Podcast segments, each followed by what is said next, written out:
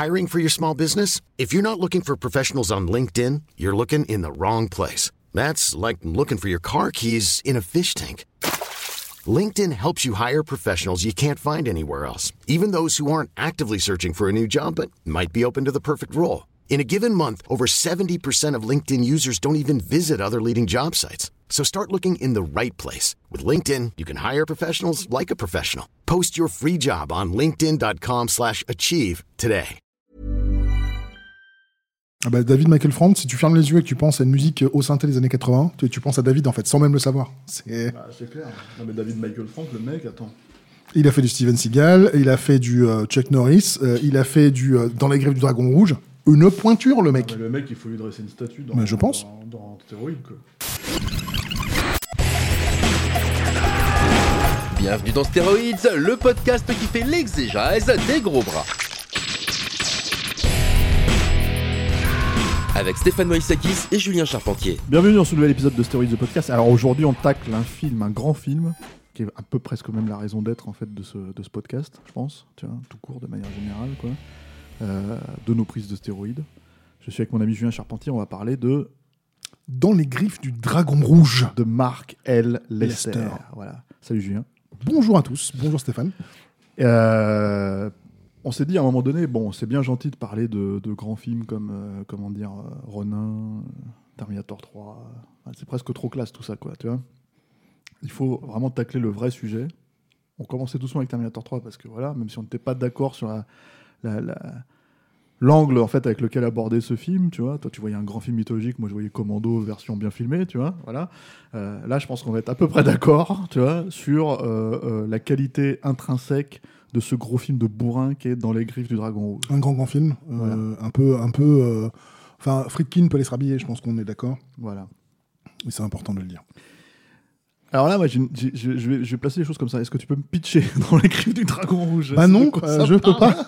En fait, je voudrais bien te le pitcher, mais pour que je puisse pitcher une histoire, faut qu'il y ait une histoire. Et là, je suis bien embêté. Voilà. Donc il y a plus un contexte. C'est plutôt ça le truc. C'est un buddy movie. C'est un buddy movie. euh, il est sorti en 91, je crois. Jamais chez nous, par contre. Euh, C'était direct en vidéo. Direct en vidéo, mais alors c'est un film des années 80. euh, malgré le fait qu'ils soient sortis en 91, nous. Ouais, ils ont oublié qu'on avait changé de. Voilà, ils, ils, ils étaient pas au courant. On leur avait pas dit en fait. Et euh, globalement, c'est un buddy movie classique avec euh, un retournement super malin, euh, voire brillant. C'est que euh, c'est un buddy movie. Alors il faut, il faut dans un buddy movie, la règle de base, c'est que les personnages sont radicalement différents. Et là, donc, on a euh, le euh, blanc-bec californien et le japonais sage. Mais là où c'est ultra malin, c'est que le blanc-bec californien, c'est Brandon Lee, et le japonais sage, c'est évidemment Dolph Lundgren, qui fait extrêmement japonais, comme tout le monde le sait. Alors que Brandon Lee n'est même pas japonais à la base. Donc euh, bon, bref. Il est Mais- vaguement sino-américain. Ouais, ouais, c'est ça. Euh, donc Dolph Lundgren qui joue, euh, comment dire, le, le gaijin, enfin le ninja blanc, on va dire, si tu C'est plus le- un ninja blanc, c'est voilà. justement, il n'est pas gaijin, il connaît, il Ouais. parle la langue et tout, quoi. oui, mais c'est un gaijin quand même. Il, est, il est culturé Japon, mais tu vois, voilà quoi. Et, euh, et effectivement, il mène l'enquête sur. alors, parce que voilà, il faut recontextualiser. Quand tu dis c'est un film des années 80, et enfin, plus forte raison, c'est qu'il y avait une énorme xénophobie dans les années 80 avec tout ce qui était lié au Japon. quoi. Particulièrement fin des années 80, début des années 90, on a eu que- quelques films pas piqués des hannetons Voilà. sur euh, l'invasion japonaise. Voilà, et on recontextualise parce que dans le cadre surtout de, de l'audiovisuel aux États-Unis, bah, en fait, tu avais la mainmise des studios japonais, en fait, des, des- des grosses corporations japonaises qui venaient investir en fait Hollywood. Donc, tu as par exemple Sony qui, était, euh, qui, avait, qui avait mis de l'argent dans Columbia et ce genre de choses. Quoi. Ce qui fait qu'il y a eu une énorme xénophobie. Alors, c'est parfois larvé. C'est-à-dire vraiment, par exemple, dans Die Hard, Nakatomi, euh, ça vient de là, en fait. Mais voilà, c'est McTiernan, donc il le fait intelligemment. Voilà, c'est-à-dire il en parle, mais mais il y a une critique du capitalisme, on va dire, mais qui est très, euh, comment dire. Non, puis il en joue, tu sais, c'est euh, Pearl Harbor n'a pas suffi, alors on a inventé le magnétoscope. Ouais, c'est ça. Voilà, il il y a- il il fait cash, au moins c'est voilà, drôle, c'est quoi. ça. Non, mais il y a des, il y a- c'est- c'est c'est- c'est traité de manière subtile. Dans dans les griffes du dragon rouge, c'est traité de manière, on va dire, beaucoup moins subtile. Euh, c'est pas forcément le pire. On a eu Robocop 3. C'est vrai. Euh, c'est euh, Ça, tout le monde l'a oublié, alors que dans les dragon c'est- rouge, tout le monde s'en rappelle. c'est pas, c'est pas sûr ça. C'est- Et on a eu Soleil Levant aussi qu'il faudrait pas oublier sur ce. C'est vrai. Ah oui, non, mais c'est- ça, a Ouais. été, ça a été une tendance hein, Hollywood. ouais, hein. ouais. On n'aime pas vraiment les Japonais. Mais Qu'est-ce qu'ils vous ont fait? Ils sont sympas ces gens-là. Enfin, Écoute, euh, ouais. Voilà. mais, dans les griffes du dragon rouge, ils sont très méchants. Voilà. Voilà. Euh, Interprété par euh, Kari Hiroyuki Tagawa. voilà, qui est le, le- le- comment dire euh, l'acteur principal de Mor- enfin pas l'acteur principal, le méchant dans Mortal Kombat, tu vois, notamment. Oui, c'est exemple. c'est Chan Sung dans Mortal Voilà, Kombat. Et c'est également le méchant dans euh, un film qui a été traité ici qui s'appelle L'art de la guerre. C'est vrai. Il était là-dedans aussi. Ouais. Donc Et voilà, dans Soleil Levant, puisque il était, en Parce fait, c'était le japonais de voilà, service ça, à Hollywood. japonais- Il y a un japonais en fait à Hollywood, c'était lui ou Mako. Donc voilà quoi. Mais, euh, mais euh, alors, comment t'as dit Kari Hiroyuki Tagawa Mhm. Je me suis trompé crois pas que t'aies dit Tagawa. Si, j'ai dit Tagawa. T'as dit Tagawa Non, j'ai dit Tagawa. Ok, d'accord, j'ai rien dit. Ok. Bref. Donc, alors, pression. on peut, on peut absolument pas pitcher le film parce qu'en fait, globalement, c'est donc ce personnage de, de, de grand, euh, euh, comment dire, euh, diabolique japonais qui est interprété par Kari Hiroyuki Tagawa qui tue une blanche. Et donc, les mecs mènent l'enquête Mais pas là-dessus. sur ce, meurtre. Voilà, sur ce meurtre, mais pas vraiment. Donc, Parce qu'en fait, c'est- ce qui est intéressant, c'est le trafic de drogue. voilà. J'ai beau avoir vu ce film, Ouais. effectivement, une. Est-ce que je dis le vrai chiffre Ouais, non, mais vas-y. Allez, on va dire une bonne dizaine de fois et je mens. Ouais. tu vois, voilà. Ok, d'accord. Non, mais c'est bien d'admettre ses perversions. Voilà. Ah moi, c'est une grosse perversion Voilà. euh, dans les livres Dragon Rouge. C'est vrai que je ne sais pas de quoi ça parle. Bah, moi non plus. Je, je l'ai Voilà. revu, avant-hier soir, je crois. Mais par contre, je me rappelle de toutes les grandes scènes du film. C'est-à-dire que en gros, donc à un moment donné, tu as une scène où il y a un sumo qui se fait éventrer. C'est vrai. Ça, je m'en rappelle. Il y a aussi une scène où tu as donc la scène d'ouverture, enfin pas d'ouverture, mais la scène où euh, le personnage de Tagawa en fait se tue une nana en la. En, en fait, il couche avec et en même temps il la décapite. C'est ça. Euh, après l'avoir drogué. Voilà, Euh, c'est il y ça. a- Alors tu te dis, mais il est vraiment diabolique ce mec, tu vois. voilà. Ah, c'est vraiment c'est euh, le, le- le- traitement des personnages féminins de ce film est un cataclysme et euh, cette scène-là est Oui, un après- assez bon après- morceau de. Bon alors d'abord tu la baises puis tu la drogues puis tu la décapites. Si tu, on voulait montrer que t'étais méchant, c'est bon, c'est fait quoi. C'est Voilà. Et ensuite, alors, il y a, il y a, euh, comment dire, euh, disons que je pense que parce que c'est un film Warner, c'est un film de studio, ça Mhm. il faut le dire, tu vois, parce que quand tu regardes le film aujourd'hui, tu te dis putain, mais c'est un. C'est un DTV ce truc, tu vois. Alors, pour nous, c'en a été un, tu vois. Ouais. Mais en vrai, non. C'est un film qui est sorti en salle aux États-Unis. C'est un film qui a été, alors, ça, sacrément. ça fait un four. Hein. Ouais, puis sacrément. Bah, en même temps, j'ai envie de dire, si tu veux, en, en- en fait, euh, on a fait un. un- j'ai envie de dire, je sais même pas si on l'aura déjà diffusé quand je vous en parle, donc je, je vais vous spoiler un podcast qu'on a fait avec Arnaud. On parlait de Dark Angel. Euh, euh, Oh, revoir, celui-là. voilà, Bon. Dolph Lundgren. Ouais. Et le truc avec Dolph Lundgren, c'est que c'était. euh, on en parlait un petit peu de cet aspect-là, c'est-à-dire que Dolph Lundgren, c'était un vrai bon second rôle, on va dire, dans le cinéma d'action. C'est-à-dire qu'en fait, il fonctionnait très bien quand on l'opposait à une autre star du cinéma d'action, par exemple Stallone dans Rocky 4, Van Damme dans Universal Soldier. Mais c'est vrai qu'il a jamais vraiment réussi à porter un succès au box-office avec lui en tête d'affiche. Parce que, effectivement, Brandon Lee, à l'époque, c'était vraiment ses débuts à Hollywood. C'était son Euh, premier film américain, Et il avait fait d'autres films avant qui étaient Legacy of Rage, par exemple, notamment avec. euh, L'héritage de la violence de voilà, Ronnie Yu. Mais qui est un film pour le coup euh, qu'il a tourné à Hong Kong, Oui. euh, qui est assez pétardant, hein, qui est assez dynamique, pas hyper finaux, mais très dynamique quoi. Et et lui-même en fait voulait, enfin il avait déjà, il avait du mal avec l'idée de, de devenir une star de cinéma d'action parce qu'il ne voulait pas forcément. Il voulait pas marcher dans les pas de son père, Voilà, nécessairement. c'est ça. Donc, on va dire que, en fait, si tu veux, euh, on, on pourrait parler de Rapid Fire euh, parce que c'est un film peut-être plus intéressant pour la carrière de Brandon Lee euh, au moment où il l'a fait. Et évidemment, The Crow, qui est donc le dernier film. Bah, qui est son film légendaire. Voilà, c'est ça. Et qui démontrait déjà qu'il essayait un peu de sortir de, de, de- de l'ombre assez envahissante de son père, qui est encore une légende aujourd'hui. quoi. Et, et voilà. Et du coup, en fait, il y a quelques scènes d'arts martiaux avec lui, Oui. malgré tout. Euh, plus convaincantes que celle avec Dolph Lundgren, parce que Dolph, en fait, qui est un vrai artiste martial oui, aussi, ça, hein, ça se voilà. voit hein, quand même. hein. Euh, Mais il a pas la souplesse. ben, c'est pas ça, c'est qu'il est trop grand. Il est trop grand, Mais tu vois. c'est C'est-à-dire qu'en fait, il a, voilà, c'est ça. Il a un truc. C'est-à-dire que tu vois qu'il est effectivement très très sportif, très très. euh, C'est-à-dire qu'il est très capable, de te faire un, un coup de pied retourné, mais vu que c'est un Golgoth, il te décapite du premier coup. Quoi, Voilà, tu vois, c'est c'est ça, tu vois. Voilà, malheureusement, il n'y a pas cette scène dans le film. c'est dommage. Hein. pu, euh, il manquait juste ça, en fait. Et donc, du coup, en fait, si tu veux, il y a une espèce de jeu avec ça. Alors, le truc qu'on peut pas enlever aussi au film, c'est cette espèce d'homo-érotisme absolument incroyable, jusque déjà dans le générique d'ouverture.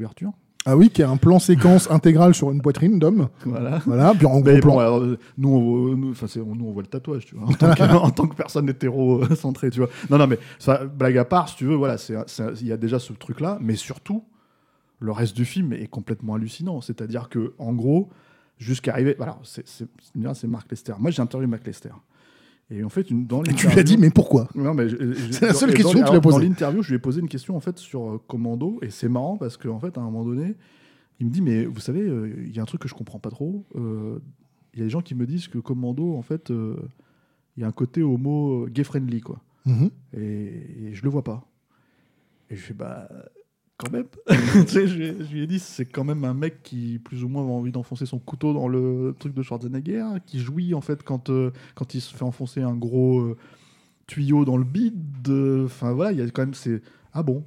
Donc, donc, en fait, quand il sort une phrase de manière littérale dans, dans Les Rues du Dragon Rouge, c'est quand même une punchline de Brandon Lee qui dit à un moment donné à, à Dolph Lundgren tu es tu as la plus belle bite que j'ai jamais vue. Tu as la plus grosse bite que j'ai jamais vue chez un homme.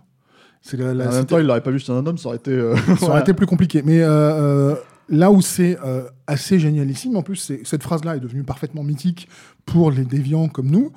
Mais si tu regardes le film en VF, cette phrase-là a été totalement effacée. C'est vrai Ce qui lui dit en VF, c'est j'ai été ravi de faire équipe avec toi. Le truc qui a rien à voir avec la choucroute. le mec, j'imagine le mec, qui est- le doubleur qui est gêné. Je fais non, mais je peux pas, je peux pas, je peux pas dire, cette euh. phrase. Ah bah t'as qu'à mettre ça à la place, c'est tout. Merci de votre soutien. Mes salutations distinguées. La VF qui, la VF qui part en, en cacahuète quoi. Mais euh, mais euh, donc voilà. Et cette scène, Ah, mais elle- elle n'a pas de sens parce qu'on on te présente le, le- On pourrait presque dire euh, Ok, ils ont essayé de faire un truc euh, un peu progressiste pour 91, qui était euh, que le personnage de Brandon Lee soit gay. vas- mais c'est pas, Non, du non, tout le cas. C'est pas du tout le cas. Non, non, c'est un mec qui est intéressé par les nanas. C'est le, le, le tétard de Californien euh, pur jus, quoi, en fait. Euh, de taper dans la mode, etc., etc., quoi. Et en plus, l'autre problématique, c'est que. Alors. euh, Moi, je cherche quand même à savoir pourquoi ce film est une déviance pour nous aussi. C'est-à-dire qu'en fait, en gros, il n'y a pas de grande scène d'action. Il n'y a pas de, de- Comment dire C'est-à-dire que tu pourrais même pas te dire, tiens, comme dans Commando, il y a une demi-heure finale, ça y est, ça y va, tu vois, ça bourrine, quoi, tu vois. Bah, D'un autre côté, en même temps, il faut, faut savoir quand même que c'est un film à problème, puisque la Warner, euh, bah, le tournage s'est pas très bien passé, le montage s'est pas très bien passé. Et le film, au, géné- euh, au final, fait 1h19 générique compris, donc en gros, il fait 1h15. Le Et quand double, on- le double d'un épisode stéroïde avec toi. Voilà. et encore. Euh, et si tu le regardes en DVD, tu sais que le DVD, 125 images par seconde, donc ça va plus vite. Il fait plus qu'une heure et quart, le machin. Ah. Donc tu te tapes un C'est film d'une heure. pour ça qu'il est parfait ce film Voilà. en fait. C'est que en fait, il est un peu, il est encore un peu tôt pour te coucher, mais bon, il est trop tard pour regarder un film de 3 heures, quoi. Tu fais, et si je me faisais un petit dans les griffes du Dragon Rouge, et quand Alors tu c'est le mets, Laurence d'Arabie ou dans les griffes de Voilà. Dragon Rouge, je vais regarder dans les griffes de Dragon Rouge. ce qui, ce qui me semble être la réaction logique, parce que bon, on va pas se mentir, tous les gens qui ont les deux films, ils doivent pas être si nombreux que ça, mais tous les gens qui ont les deux films dans leur, euh, dans leur DVD Tech ou Blu-ray Tech, ils ont plus vu dans les griffes du Dragon Rouge que, euh, euh, que euh, Laurence d'Arabie. C'est pas impossible. Il faut qu'ils acceptent cette Et tu C'est une triste euh, réalité. Et, mais- et pourquoi c'est une déviance pour nous? Déjà, il a la politesse de leur écart, ce qui est vraiment génial. Et ensuite, bah, globalement, c'est donc gou- euh, donc le steak, l'autre Golgoth de Dolph Lundgren et euh, Brandon Lee, qui sont globalement dans une scène d'action toutes les 5 minutes maxi. Il y a un truc qui pète, il y a des, des coups de feu, il y a une scène de Parce qu'à baston. mon avis, le film est très cut là-dessus. en Oui, fait, parce qu'ils ont, quoi. en fait, ils ont enlevé tout ce qui est con- la raison pour laquelle on n'a pas pu le pitcher au départ, c'est globalement qu'ils ont viré tout ce qui constituait le, le- le scénario et ils ont laissé juste les scènes d'action, quoi. C'est euh, donc le film n'a ni queue ni tête, Ah, On dirait presque un canon, quoi. Pas loin. Ouais. Euh, Il y, a la- la- il y a la signature de Mark Lester dont on parle pas assez, c'est-à-dire que dans Commando, il y a cette scène formidable où euh, il y a une explosion avec deux mecs qui sautent, on voit, le- on voit le trampoline euh, euh, hydraulique ouais, ouais. à 20 km. Et il s'est dit, ça, je pense que c'est un truc qu'il faut que je le fouille. Donc, dans, euh, dans les griffes du Dragon Rouge, il y a un moment où Dolph Lundgren passe en faisant une prise de karaté au-dessus d'une voiture parce qu'il est trop fort sans élan. Et euh, si tu regardes la scène, tu vois clairement le, le tremplin hydraulique qui est visible à des kilomètres aussi. C'est une signature comme une autre. Ah, c'est Kubrickien, quoi. Je pense. C'est ce un peu ça. quoi. Non, mais en fait, voilà. Et il y a y cet autre truc. C'est-à-dire que le film marque, euh, est marqué par son époque. Oh, que oui. Voilà. Et il y a une autre grande signature. C'est David Michael Frank. Voilà. David, Ma- tu me parles de David Michael Frank, tu me fais plaisir. David Michael Frank, c'est euh, celui qui a signé la musique. Et euh, quand toi, vieux comme nous, tu fermes les yeux le soir dans ton lit et que tu penses à un film des années 80 et que tu te dis quelle est la musique la plus pourrie à laquelle je puis penser, qui a été faite avec un formidable Ah non, mais- synthétiseur, David vient. Parce que David, il a fait la musique Apparaît de- dans tes rêves, Mais dans tes oreilles, dans tes hein, oreilles. dans tes esgourdes. Ouais, Voilà. Appelons ça des esgourdes maintenant. c'est euh, c'est en fait, euh, il se passe plein de trucs, mais, mais par contre, la BO, c'est David Michael Frank. Puisque David Michael Frank, il a fait héros euh, de, euh, de- avec Chuck Norris. Il a fait euh, Nico. Il a fait Échec et mort. Il a fait Dans les griffes du dragon rouge. Justice sauvage. Justice sauvage. Je veux dire, ce mec est un génie. Et pour moi, il a fait aussi euh, Space Commando. Que je connais. C'est-à-dire que alors, Space Com- Suburban Commando, c'est une comédie avec euh, Hulk Hogan. vois. Donc une comédie euh, d'action, SF, tu tu vois. as des déviances encore plus fortes que les Ah mais celle-là, elle est, elle a, mais moi, mais, mais je, moi tu sais, je fais l'exégèse des gros bras, je ne fais que mon travail, si tu veux. Voilà, C'est beau. Voilà, Cet et- engagement, c'est beau. et voilà, et en fait, le truc, si tu veux, c'est que. euh, euh, moi, j'ai envie de dire, c'est le, c'est le. Comment t'appelles ça Le composeur attitré de tous les gros musclés. Je veux dire, si Stéroïdes existe, c'est aussi grâce à David Michael Frank. Mais euh, part, en fait, c'est la BO de stéroïde. D'ailleurs, je comprends pas pourquoi t'as pris euh. Jay-Z. Ça aurait dû être David Michael Frank. C'est quoi. qui a pris, c'est mon monteur Cédric Fontana. Il a très bien fait, je pense, tu vois. Mais il est vrai qu'on aurait pu mettre un petit thème, euh, comment dire. euh, Surtout qu'il a le chic en plus, c'est qu'il travaille beaucoup. C'est-à-dire que quand tu écoutes Nico et Échec est mort d'affilée, tu vois pas la différence entre les deux BO. Et quand tu écoutes l'intégralité des 37 minutes que dure euh, dans Les Griffes du Dragon Rouge, le thème revient 69 fois en 30 minutes, ce qui est quand même pas donné à tout le monde. Donc c'est vraiment ouais, un parce que c'est un compositeur. mec, euh, en fait, il s'est dit bon, bah attends, euh, je veux dire, euh, tu sais, ça se trouve, il a été coupé aussi. Non, c'est une approche thématique à la Williams, tu vois. Il fait, Ah il fait oui, des- c'est ça. là, il fait revenir des thèmes. En, att- en attendant, c'est effectivement le son du cinéma d'action des années 80 de bourrin. C'est-à-dire que en gros, il a donc mis en musique Chuck Norris, Chuck il Norris, a mis en musique Seagal. Steven Seagal, il a mis en musique Dolph Lundgren. Dolph Lundgren, Et Hulk Hogan, d'après ce que tu viens de dire. Hogan, euh, Eric Roberts. Sur Best of the Best. Best of the Best 2. Deux. Très bon. Moi, j'aime beaucoup Best of the Best 2. Tu as le droit. Bracus serait resté, lui. Tu vois, c'est Mhm. une de mes phrases euh, tu vois, cultes. C'était un truc qu'on se sortait beaucoup avec les copains. Quoi. Euh, ceux qui ont vu le film s'en rappellent probablement. Euh, très beau, très grand film de kickboxing, j'ai envie de dire. tu vois. Comme t'y vas. voilà. Bah non, mais c'est Best of the Best 2, quoi. C'était, c'était plutôt sympathique. Voilà. Ouais. Et, euh, et tous ces films-là, en fait, c'est ça aussi. C'est-à-dire qu'en fait, il y a une espèce de, de- c'est ça un peu la fascination, en fait, quand enfin la fascination. euh, Si allez, assumons. Tu vois, la fascination, en fait, de voir un truc comme euh, aussi euh, finalement euh, déviant que dans les griffes du dragon rouge. alors qu'en fait, fondamentalement, quand tu y réfléchis, il n'y a rien de si. Euh, ça, ne, ça, ne, ça ne représente qu'une époque, en fait. Oui. Si euh, tu veux, c'est un truc totalement révolu. C'est-à-dire que si parmi vous, euh, euh, il y, a- il y a des gens qui ont la vingtaine, euh, si vous allez voir ce film-là, vous allez faire des Vous gros yeux en, se di- en se disant qu'est-ce qu'ils m'ont conseillé Alors, les, les deux vieux, vieux. mongols. Ouais, ouais, Et vous aurez pas complètement tort non, parce mais- que c'est. mais, mais, mais, en plus, c'est autre truc, c'est-à-dire que c'est vrai qu'en fait, c'est un espèce de film terminal de ça. C'est-à-dire que en gros, euh, euh, si t'aimes bien le cinéma d'action, mais que en fait pour toi c'est McTiernan et James Cameron, et en fait ça s'est arrêté là parce que tu te dis j'ai quand même pas me taper du Rainier Harlin. Bah, c'est sûr que là, il faut pas aller voir euh, dans les griffes du dragon rouge parce que, parce que voilà. Mais comme tu l'as dit, c'est un marqueur d'une époque. C'est-à-dire que les, les années 80 sont revenus à la mode. Bon, là, on est, on s'est un peu passé, on commence à passer aux années 90. Mais les années 80 sont revenus à la mode. Il y avait les codes vestimentaires, il y a les codes musicaux, il y a les codes de, de Cinoche. Et les années 80, c'était aussi ça. C'était aussi ce genre de truc, euh, ni fait ni à faire, totalement déviant, écrit à la truelle, réalisé par Mark Lester, j'ai pas besoin de dire plus, euh, joué par des grands acteurs comme Dolph Lundgren. Ouais, on aime ça, mais on aime ça parce qu'on on a grandi avec. On, ce sont pas des films défendables. Non, c'est difficile à défendre. Et puis il y a aussi un autre problème là-dedans, à mon sens, c'est que, euh, comment dire, euh, encore une fois, on rentre en fait dans un, dans un système vraiment terminal. C'est-à-dire que même ce film-là n'était pas sophistiqué à l'époque où il est sorti, je pense. C'est-à-dire Ouais. que la, la seule sophistication, c'est d'avoir un acteur euh, asiatique, euh, tu vois. Tu sais, le, le- le- En- en le- second le rôle, petit twist dont on a parlé Voilà, c'est ça. Tu vois, je pense littéralement la seule sophistication. Il y a, y a Donc, euh, vraiment pas D'ailleurs, d'ailleurs, en fait, la, la vraie phrase, tu, tu comment dire, euh, t'as la plus grosse bite que j'ai jamais vue sur un homme. C'était, à la base, c'était t'as la plus grosse bite que j'ai jamais vue sur un blanc. D'accord. Et en fait, Warner a fait quoi? Non mais pardon, tu sais. Donc euh, voilà, tu vois. Nous, on a des grosses bites aussi. Voilà, qu'est-ce que ça veut dire, tu vois?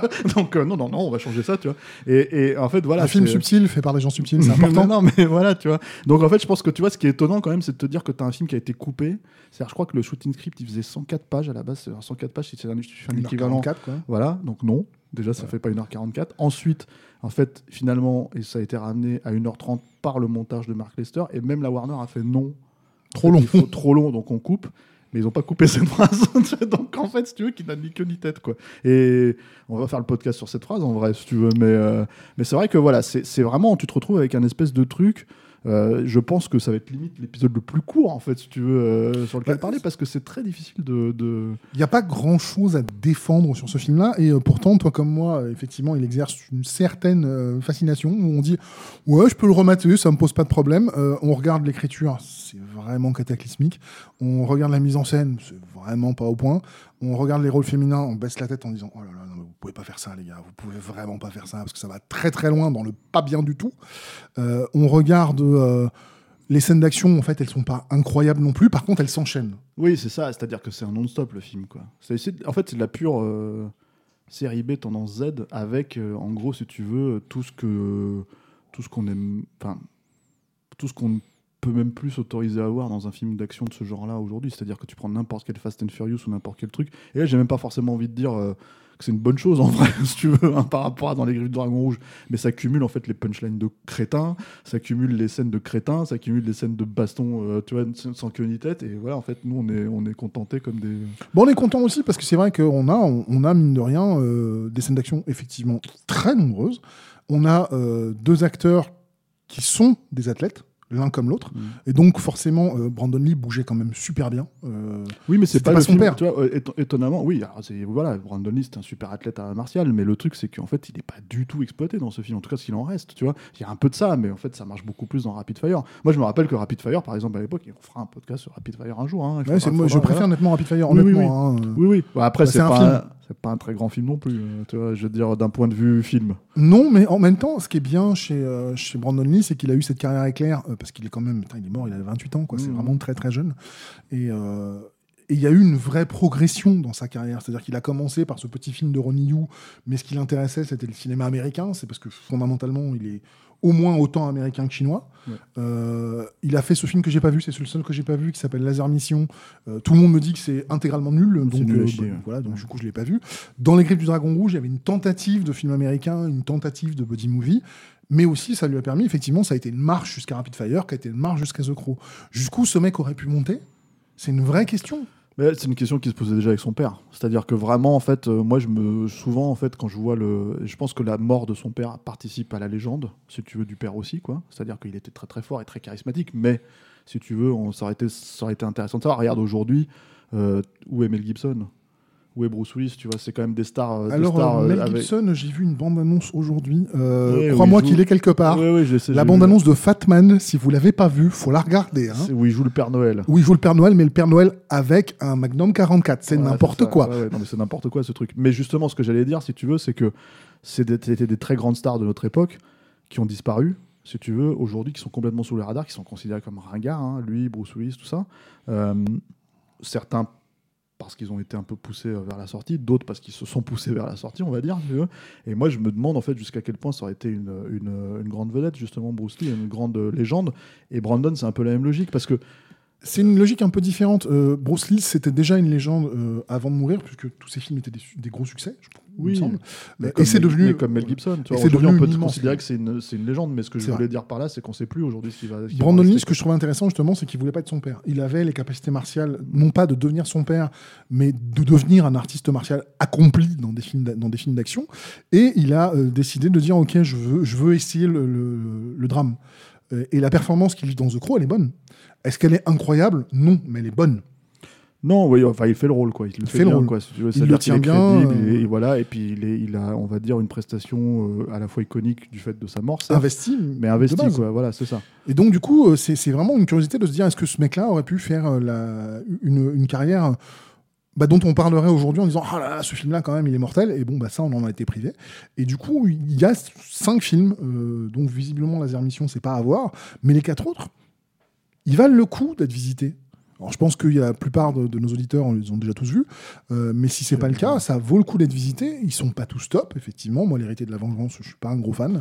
Non, mais c'est vénère, c'est. c'est, euh, euh, vénère sur les 20 dernières minutes. Hein. Oui, bah, il y a ouais, beaucoup de restaurant quand même. ouais, ouais, hein, mais oui, bon, d'accord. allez, euh, voilà, c'est- Ah bah dans les griffes du dragon rouge, il n'y a pas de scène de restaurant. Ah, et quand bah, il y en a si, une, c'est parce qu'il y a des coups de feu. Ah bah, voilà, c'est ça. Ok. Voilà. Mais en plus, le film, enfin, si tu veux, il y a, il y a- il y a quand même cette approche euh, passablement raciste, hein, moi, je trouve, dans, dans comment dire, euh, dans, dans les griffes du dragon rouge. C'est-à-dire que les scènes de restaurant en question Si tu veux, c'est quand même des trucs où, euh, où euh, les mecs ils disent alors si, si t'as pas le mot sushi, euh, euh, euh, kampai, tu vois, ou je sais pas, enfin tous tous les mots japonais, les quatre mots japonais que les mecs connaissent, si tu veux, qui te calent en même temps, quoi. D'ailleurs, euh, aussi, anecdote Alligato. intéressante. Alligato. Sur la version française, tous les passages où euh, Dolph Lundgren parle en, en japonais, ils sont du non, on va les faire en VF, ce sera plus simple. Donc il y a des fois en fait où tu as le, le regard du mec en face qui est putain merde, c'est un, un- Mais vous un- parlez japonais. Vous parlez japonais. Et en fait dans la VF, il parle français, tranquille, Ouais.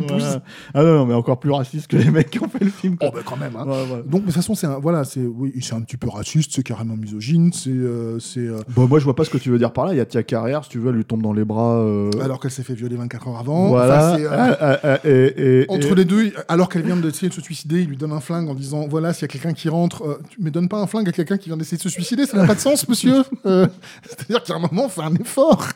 Non, mais voilà. Et puis elle attend avec son flingue, et, et il s'en va pendant 10 minutes, pas plus, parce que le film fait 1h15, et il revient, et Tia Carrère, elle est toujours avec son flingue, elle a pas bougé dans son canapé. Voilà, non, mais, Et là, il l'emmène chez lui, il la baisse. Tu fais, voilà, mais non, mais c'est ça, c'est ça. Non, mais il la baise, non.